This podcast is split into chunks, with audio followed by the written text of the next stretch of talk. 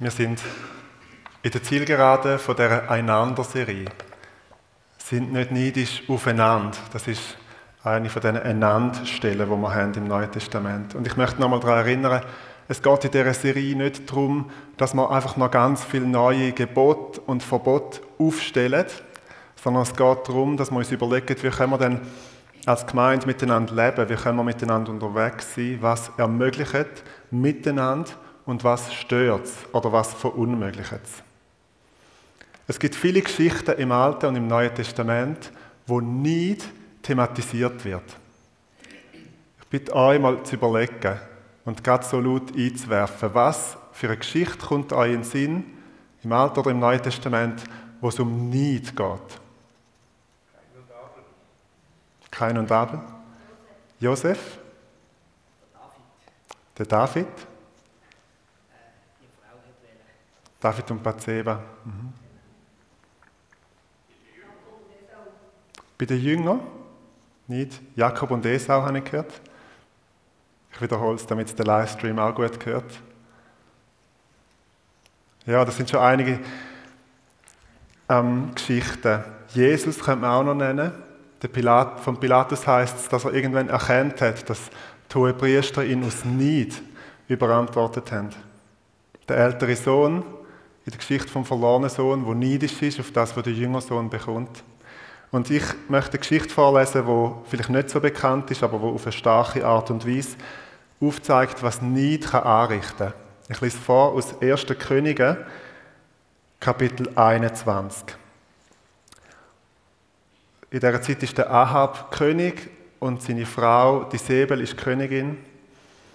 Und es geschah nach diesen Ereignissen. Naboth, der Jesraelit, hatte einen Weinberg in Jesrael, neben dem Palast Ahabs, des Königs von Samaria.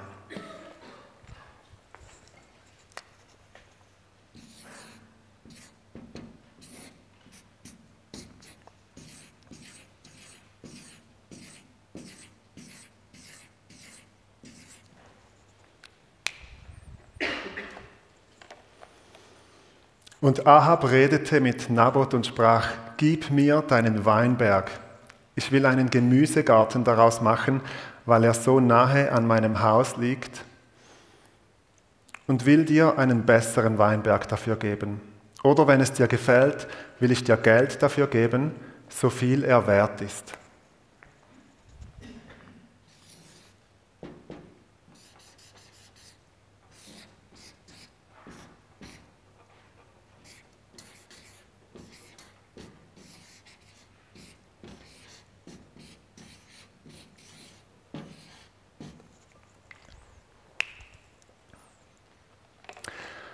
Aber Naboth sprach zu Ahab, das lasse der Herr fern von mir sein, dass ich dir das Erbe meiner Väter geben sollte.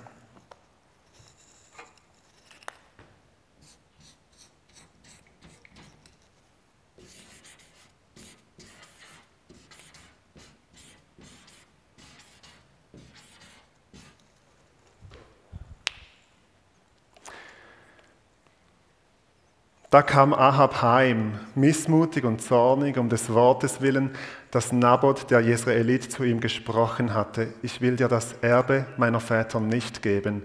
Und er legte sich auf sein Bett, wandte sein Angesicht ab und aß nichts.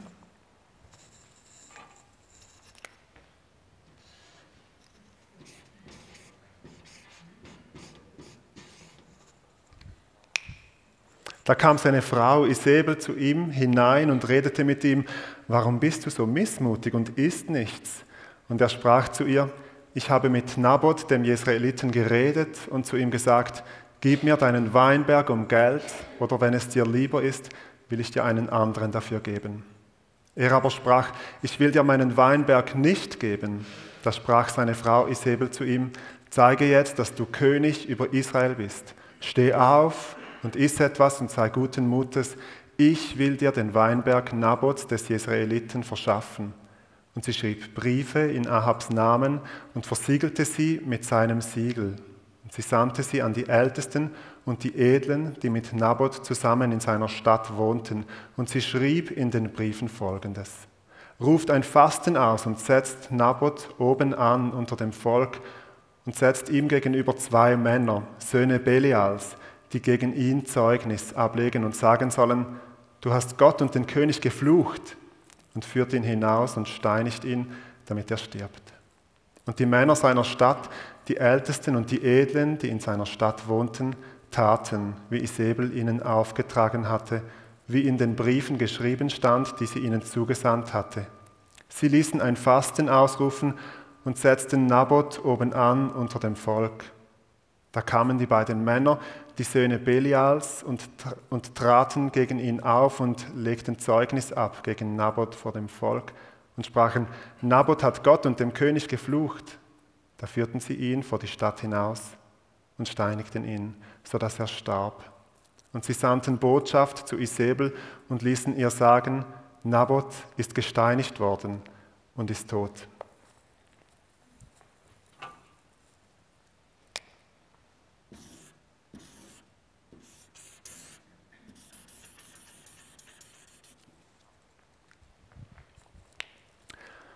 Und es geschah, als Isabel hörte, dass Nabot gesteinigt worden und tot sei, da sprach Isabel zu Ahab, steh auf und nimm den Weinberg Nabots des Israeliten in Besitz, den er dir nicht um Geld geben wollte.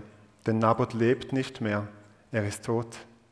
Als nun Ahab hörte, dass Nabot tot war, da machte er sich auf, um zum Weinberg Nabots des Israeliten hinabzugehen und ihn in Besitz zu nehmen.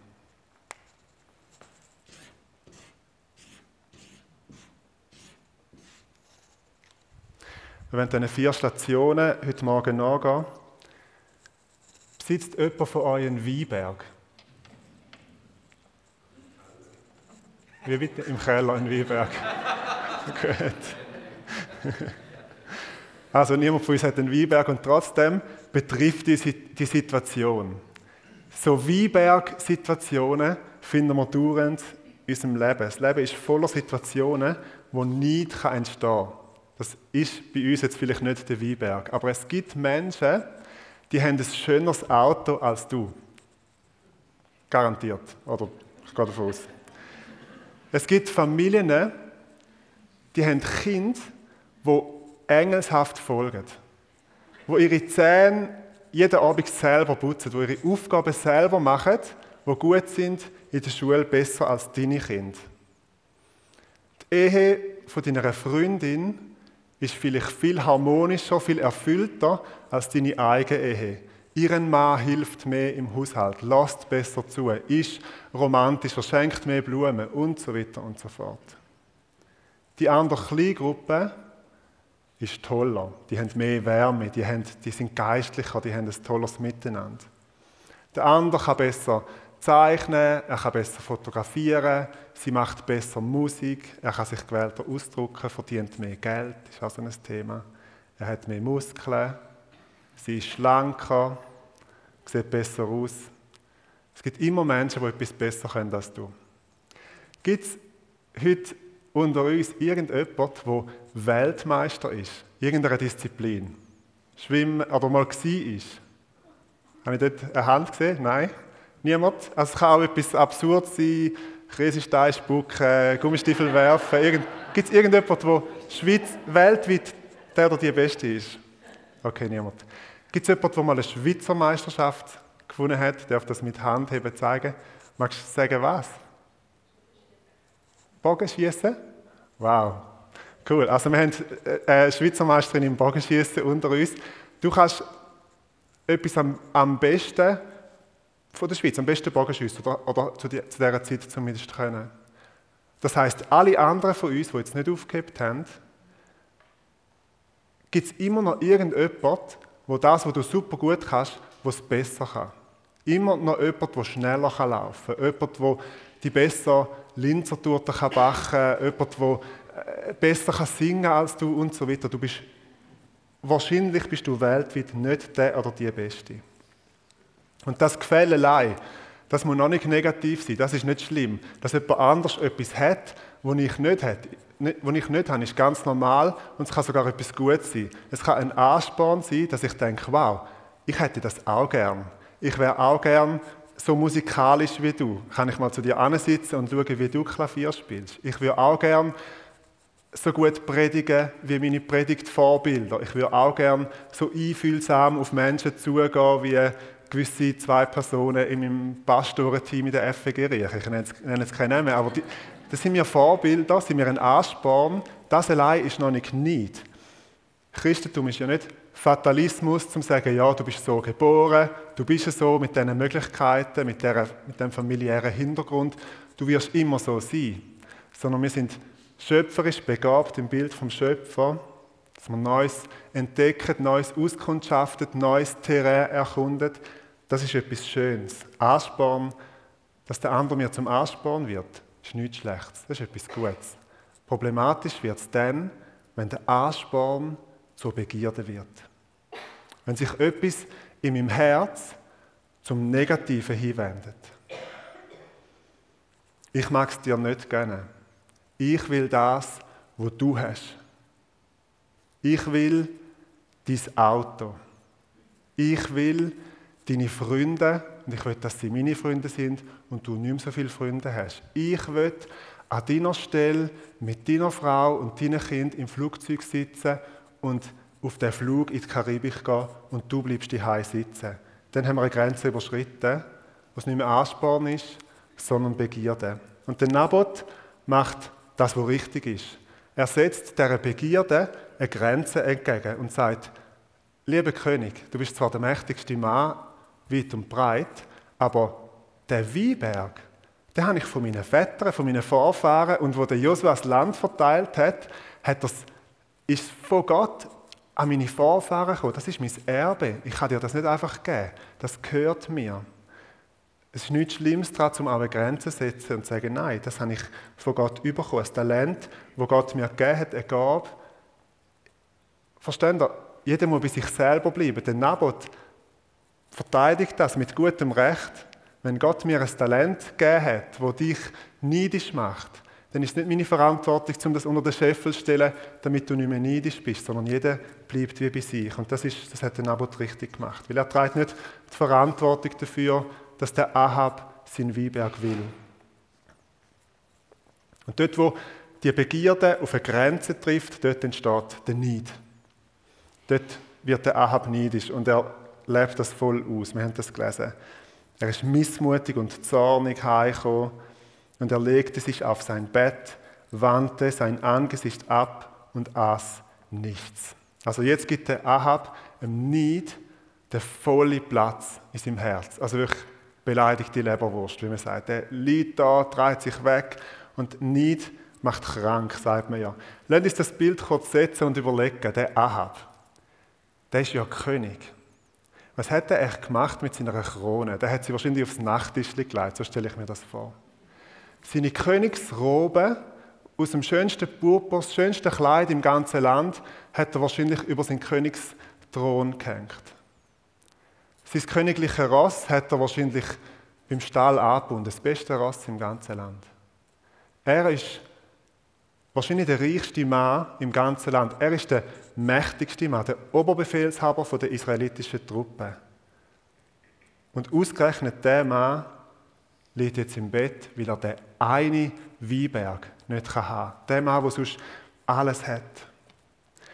Neid beruht oft nicht auf ich sage mal, rationale Tatsachen. Es ist wirklich so, dass es allen anderen viel besser geht als dir. Neid hat oft mit dem Herz zu tun, wie beim Ahab. Er hat fast alles, was er sich wünschen kann. Aber er hat den einen Weinberg nicht, den er zu einem Gemüsegarten machen will.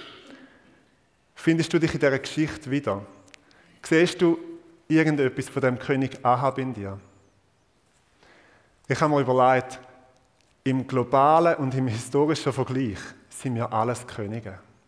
Wenn man überlegt, wie man in Riechen vor 100 Jahren gelebt hat oder wie man in dieser Region vor 1000 Jahren gelebt hat, dann haben wir heute einen Standard, einen Lebensstandard von Königen. Wir können in Migo oder in Gob gehen und wir können Früchte und Gemüse aus der ganzen Welt einkaufen. Von Chile und von Peru und von Neuseeland, wirklich von der ganzen Welt kein Grund eigentlich zum neidisch sein. Und auch wenn man es im globalen Vergleich sich überlegt, Menschen in armen Ländern dieser Welt, Menschen in der Ukraine im Moment. Uns geht es wie Könige. Wir haben einen Lebensstandard von Königen. Eigentlich müssten wir nicht neidisch sein. Und wenn ich so umschaue, dann ist statistisch gesehen wohnen etwa 80 Prozent von uns in Riechen. Riechen ist eines von diesen Dörfern mit dem höchsten ähm, Lebensstandard oder wo, wie, heißt Lebensqualität in der Schweiz, was uns gut geht. Die Schweiz ist eines der reichsten Länder der ganzen Welt. Nicht müsste aus rein rationalen Gründen bei uns in dieser Zeit, im 2022, überhaupt kein Thema sein. Und doch ist es oft das Thema, wenn man das Herz anschaut, wie es mit dem Herz zu tun hat. Und das ist genau die Misere, wo der Ahab drin ist. Dass er eigentlich alles hat, aber der eine Weinberg nicht. Und der Ahab, der findet selber nicht aus dieser Misere raus. Der wird krank, der isst nichts mehr, der trinkt nichts mehr. Es ist seine Frau, die Säbel, die ganz eine schwierige Rolle einnimmt in der gesamten Bibel, wo aus dem Neid eine Tat macht und wo den Neid auflöst. Und natürlich ist es dort jetzt bei der Isabel ganz ein krasses Beispiel. Die steinigen den, den Abo. Das ist unglaublich ja, kriminell. Oft geht es bei uns nicht in die, nicht, nicht die Liga, dass wir jemanden töten wegen dem Neid. Aber doch instruiert uns die Geschichte darüber, dass Neid Tod bringt in eine Gemeinschaft. Dass Neid etwas ganz ähm, Schwieriges in eine Gemeinschaft hineinbringt. Und wir müssen uns bewusst sein, die Säbel, wenn sie zur Tat streitet, überschreitet sie äußerliche Grenzen, wo der Ahab innerlich längstens schon überschritten hat, durch seinen Neid. Und, Neid strebt auf die Tat hin, Neid vergiftet die Gemeinschaft. Nicht gärt so vor sich hin und dringt früher oder später an die Oberfläche, prägt, was wir machen, prägt unsere Taten, prägt eine Gemeinschaft negativ. Und darum ist es wichtig, dass wir nicht angehen, bevor er zur Tat schreitet. Dass wir es nicht bis da runter kommen, sondern dass wir es vorher schon angehen. Und das ist genau der Ansatzpunkt, wo Gott selber wählt, um ihm nicht entgegenzutreten. Gott geht ums Herz. Gott geht den Neid an, an einer Stelle in der Bibel, wo wir es vielleicht gar nicht erwarten würden. Und zwar heißt es in den zehn Geboten, das sind ja absolute Tatworte. Also du sollst nicht töten, du sollst nicht Ehe brechen, du sollst nicht stellen. Und ganz am Schluss im zehnten Gebot heißt es, du sollst nicht begehren deines Nächsten Haus. Du sollst nicht begehren deines Nächsten Frau, Knecht, Magd, Rind, Esel, noch alles, was dein Nächster hat. Sein Auto, seine Kinder, sein Rasenmeier, sein Tiefgarageplatz, was es immer ist, du sollst es nicht begehren in deinem Herz. Das steht in den zehn. Und dann kommt die Bergpredigt, wo Jesus die Tatwort vom Alten Testament, die Tatwort von den zehn Geboten, wird zurückbuchstabiert ins menschliche Herz. Und sagt, es ist nicht obwohl es dort schon eben mit dem zehnten Gebot eigentlich aufs Herz zurückbuchstabiert wird. Aber auch die anderen Tatworte, was man soll, was man nicht soll, buchstabiert Jesus zurück ins Herz. Matthäus 5, Vers 27, Jesus sagt, ihr wisst, dass es heißt, du sollst nicht die Ehe brechen. Ich aber sage euch, jeder, der eine Frau mit begehrlichem Blick ansieht, hat damit in seinem Herzen schon Ehebruch mit ihr begangen. Eines von der Schlüsselwort ist in seinem Herzen. Jesus geht ums Herz. Ehebruch wie jede andere Sünde fährt im Herz an. Neid fährt im Herz an. Und darum, wenn du mit Neid zu kämpfen hast, wenn du dich irgendwo in dieser Geschichte wiedererkannt hast, dann wird es nicht darum gehen, dass sich deine Lebensumstände ändern. Nicht primär. Natürlich ist es oft auch wichtig, dass Lebensumstände sich können ändern aber es wird nicht die Lösung sein, dass du mit dem Neid zur Tat schreitest, sondern es ist auf der Herzensebene, wo man es angehen muss. Weil wenn du aus Neid heraus probierst, eine Situation zu ändern, wirst du kein Leben schaffen, sondern Tod. Zerstörung. Und darum sagt der Paulus im Galater 5, Vers 26, sind nicht neidisch aufeinander. Ich möchte mit euch drei Strategien teilen, die ich hilfreich finde, um auf dieser Herzensebene gegen Neid anzugehen. Das erste hört, klingt zu banal, aber es ist trotzdem mega wichtig. Meine erste Strategie, die ich euch weitergeben möchte, ist, sag Nein zu Neid. Triff vor Gott eine klare Entscheidung und sag, ich akzeptiere Neid in meinem Leben nicht. Neid ist nicht ein Werkzeug, das ich möchte benutzen möchte. Neid ist nicht ein Gefühl, das ich oder eine Einstellung, die ich in meinem Herzensgarten möchte kultivieren möchte. Neid ist nicht, wenn man bei dem Bild vom Herzensgarten bleibt, nicht eine Nutzpflanze, die mir irgendetwas bringt, mich zu meinem Recht bringt, sondern es ist ein Unkraut, wo ich mich vor Gott entscheide, um es jedes Mal, wenn ich es sehe, wenn es wieder aufwächst und wird sich versäumen, ausreißen. Du fragst vielleicht, ist es wirklich so einfach? Kann man einfach eine Entscheidung treffen und dann ist der Neid weg? Nein, es ist nicht so einfach. Aber es ist ein wichtiger erster Schritt. Es bringt so eine gute Klarheit rein, dass man in seinem Geist sagt, ich will, dass Neid keinen kein Platz hat in meinem Herz. Und dem Neid wieder Kampf ansagt. Neid ist nicht mein Freund. Und Neid ist auch nicht das Problem vom anderen, was es einfach besser hat als ich. Sondern ich bleibe bei mir und ich sage nicht in meinem Herz den Kampf an. Die zweite Strategie. Lies Psalm 16. Lies einen Teil vor. Mein Besitz und mein Erbe ist der Herr selbst. Ja, du teilst mir zu, was ich brauche. Was du mir für mein Leben geschenkt hast, ist wie ein fruchtbares Stück Land, das mich glücklich macht. Ja, ein schönes Erbteil hast du mir gegeben. Vers 9. Deshalb ist mein Herz voll Freude und ich kann aus tiefster Seele jubeln. Auch mein Körper ruht in Sicherheit. Vers 11. Du zeigst mir den Weg zum Leben. Dort, wo du bist, gibt es Freude in Fülle. Ungetrübtes Glück hält deine Hand ewig bereit. Oder lies Psalm 73, zum Beispiel der Schluss. Wenn auch meine Kräfte schwinden und mein Körper mehr und mehr verfällt, so gibt auch Gott meiner Seele Halt. Er ist alles, was ich brauche und das für immer. Vers 28. Für mich ist Gottes Nähe beglückend. Mein Vertrauen setze ich auf den Herrn, ja, auf den Herrn. Alle deine Taten will ich weiter erzählen.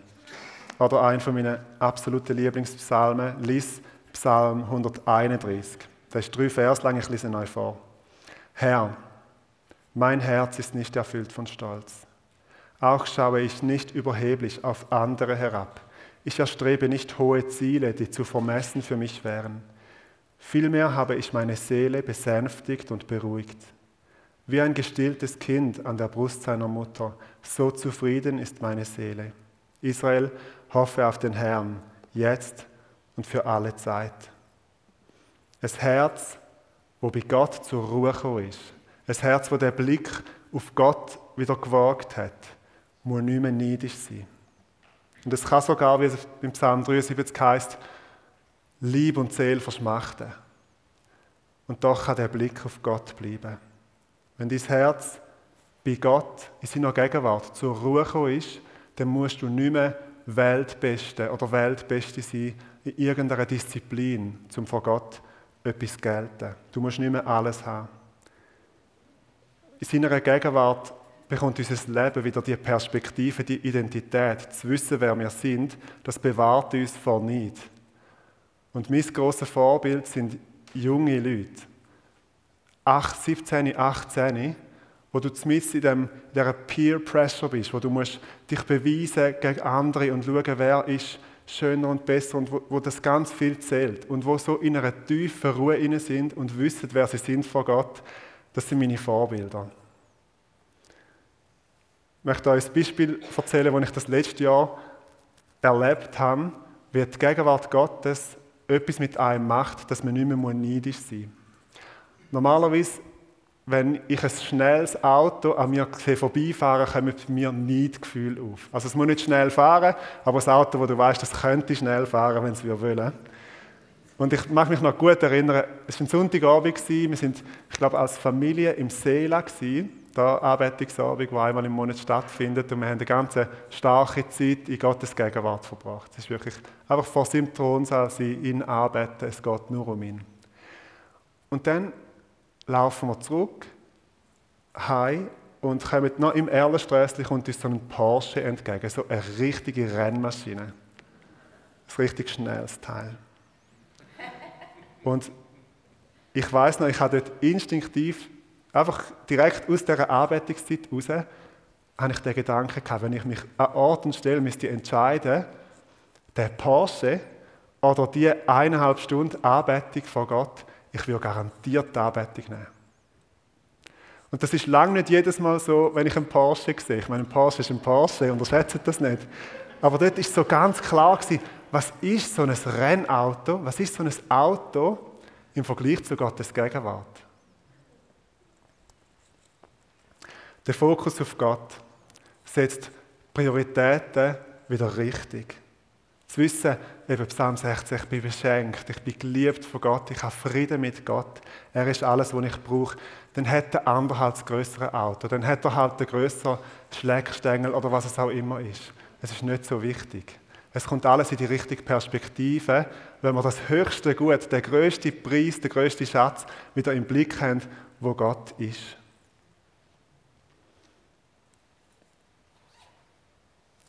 Dritte Strategie. Mit Wort segnen, mit Wort freisetzen. Also dem anderen, wo ich vielleicht oft neidisch war, dass man zusprechen, dass ich es ihm gönne. Hey, weißt du was? Deine Armbanduhr, deine Handtasche passt super zu dir. Ist einfach genau wie für dich gemacht. Hey, so schön, dass du in die Ferien gehst auf Griechenland, auf die Inseln. Ich wünsche dir, dass du dich so richtig erholst, dass das so richtig gut tut. Hey, deine Gabe zum Lobpreis leiten, deine Gabe zum Predigen ist so cool. Ich wünsche dir, dass, dass die Message, die Gott dir gegeben hat, dass du sie noch auf größeren Bühnen noch zu mehr Menschen kannst weitertragen Menschen freisetzen, Menschen segnen. Es ist relativ schwierig, zum gleichzeitig Menschen freizusetzen und segnen mit Wort und neidisch zu bleiben auf sie. Das löst etwas aus, wenn wir mit diesem Wort das machen. Und manchmal muss man wie im Geist in einer Entscheidung ähm, vorausgehen. Und das Herz, das vielleicht manchmal noch neidisch ist, kommt dann wie hinein. Ihr habt eine schöne, erfüllte Ehe. Wisst ihr was? Ich bin in eurem Fanclub. Ich bin für euch. Und ich wünsche mir, dass eure Ehe ein Leben lang hebt und dass ihr happy sind, miteinander und aneinander. Lasst uns eine Gemeinschaft sein, die füreinander ist. Nicht gegeneinander und schon gar nicht hindurch.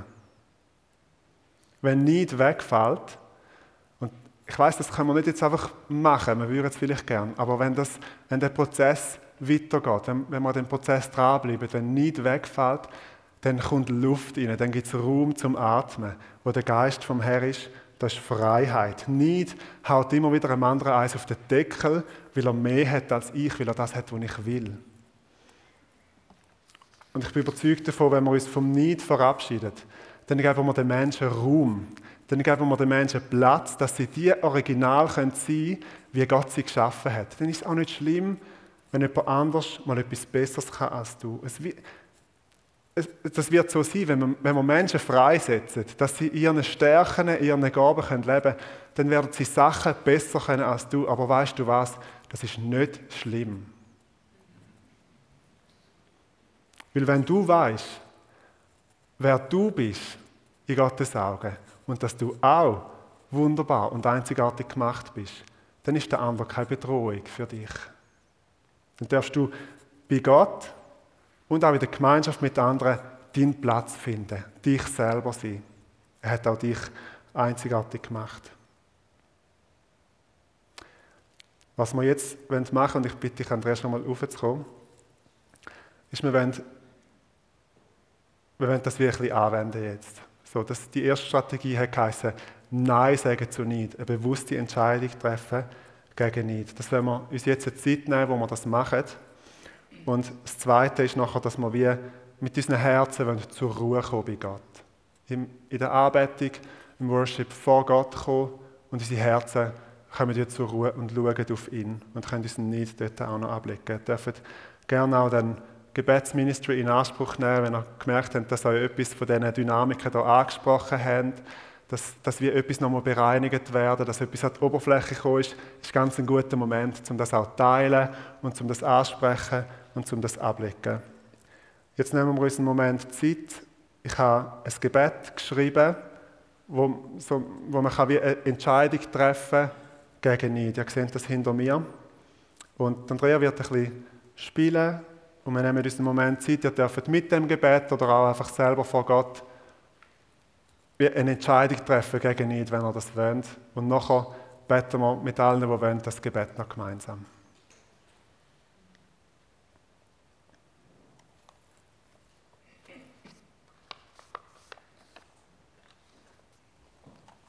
Lade euch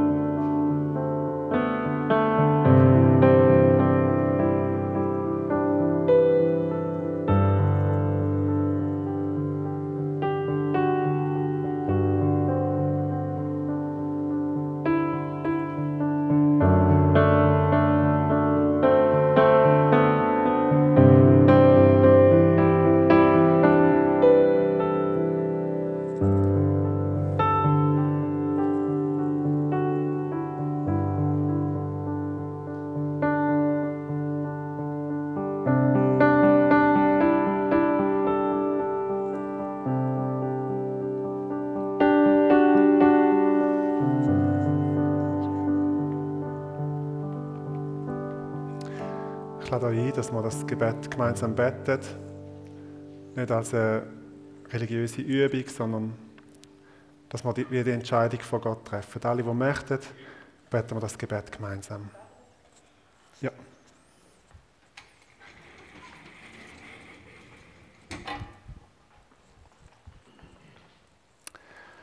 Vater, ich treffe heute Morgen eine bewusste Entscheidung gegen Neid. Ich entscheide mich vor dir, dass Neid in meinem Leben keinen Raum mehr einnehmen darf.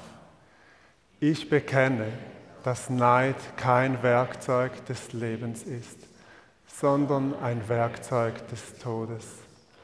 Damit will ich nichts mehr zu tun haben. Meinen Neid lege ich in deine Hände und bitte dich um Vergebung. Ich bitte dich, dass du mein Herz heilst und mich von Bitterkeit und Mangelgefühl befreist. Vater, ich bete für die Menschen, auf die ich neidisch war. Ich bitte dich, dass du sie segnest mit dem ganzen Segen, den du für sie bereit hast. Ich bitte dich, dass sie in allen Bereichen ihres Lebens aufblühen. Ich bitte dich, dass unter uns eine Kultur des Füreinanders gefördert wird. Mach uns immer mehr zu einer Kirche, in der Menschen aufblühen. Amen.